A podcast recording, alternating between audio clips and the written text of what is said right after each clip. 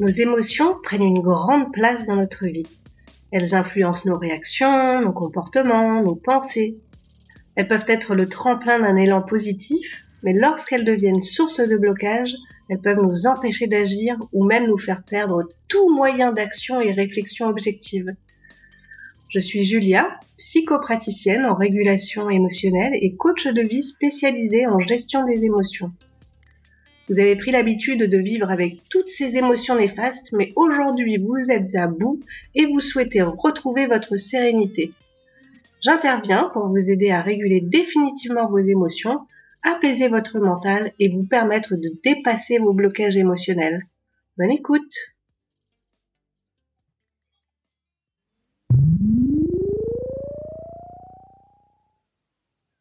Des émotions, nous en vivons des centaines quotidiennement, à chaque instant de la journée. Notre corps est une machine bien faite. Il gère naturellement la majorité des émotions qu'il vit sans même que vous vous en rendiez compte. Cependant, il arrive que la machine se grippe.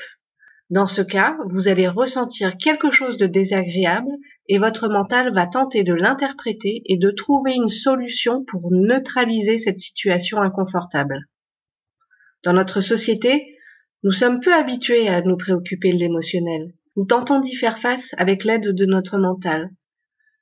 Mais comme nous l'avons vu dans un épisode précédent, le mental est inefficace pour gérer ses émotions qui sont un phénomène purement physique.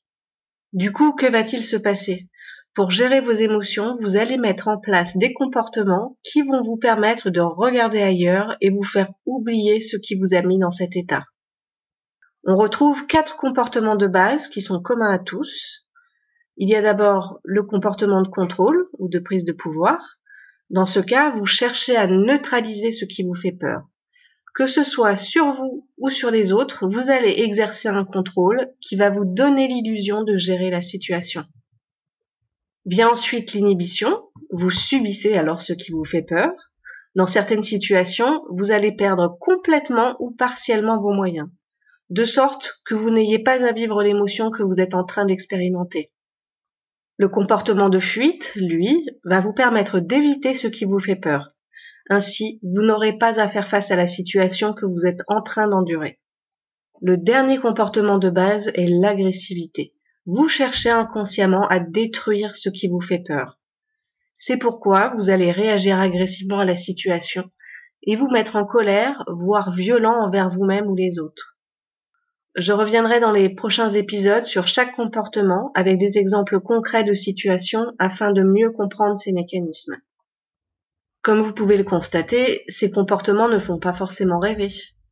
Ils sont mis en place pour vous permettre de gérer un temps soit peu une émotion et une situation problématique, mais ils ne sont pas non plus la meilleure des solutions car à chaque fois vous allez reproduire la même chose et à chaque fois vous n'aurez pas pour autant régulé votre émotion, vous aurez juste repoussé le problème.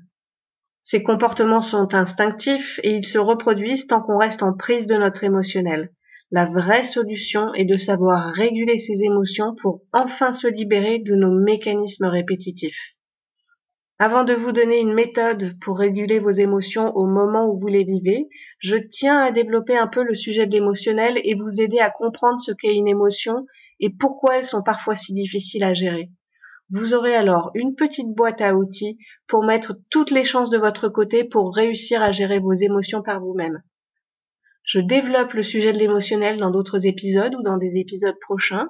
Alors n'hésitez pas à vous abonner à ma chaîne et être sûr de ne rien manquer.